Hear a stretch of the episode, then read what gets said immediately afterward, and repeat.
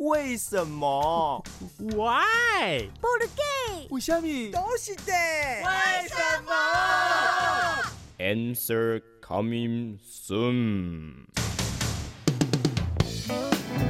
表哥，你怎么拦止我妈妈的午餐呢？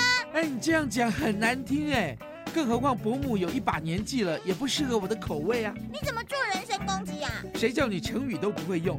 这个“染指”是比喻获取不正当的利益哎，搞，你这个好哎，那就说说看由来吧。这考不倒我的。话说楚国有人送一只鳖给郑灵公，而他也准备请大家来品尝美味。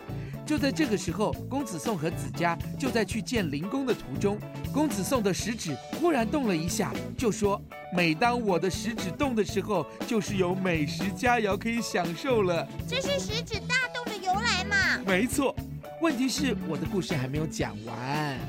果然，他们到了灵公那儿，厨子正要杀鳖，他们便会心一笑。那灵公就想说他们在笑啥，子家就告诉灵公关于食指大动的事情。后来灵公就故意不分给公子宋吃，公子宋一气之下就用手指伸到鼎里沾了一下味道就离去了。那后来染指就用在比较不好的地方了。哦，啊，沾了一下就叫染指，那你整盘都给我吃光光，要叫什么啊？染拳头，真是难听呢，还是古人有学问。原来如此。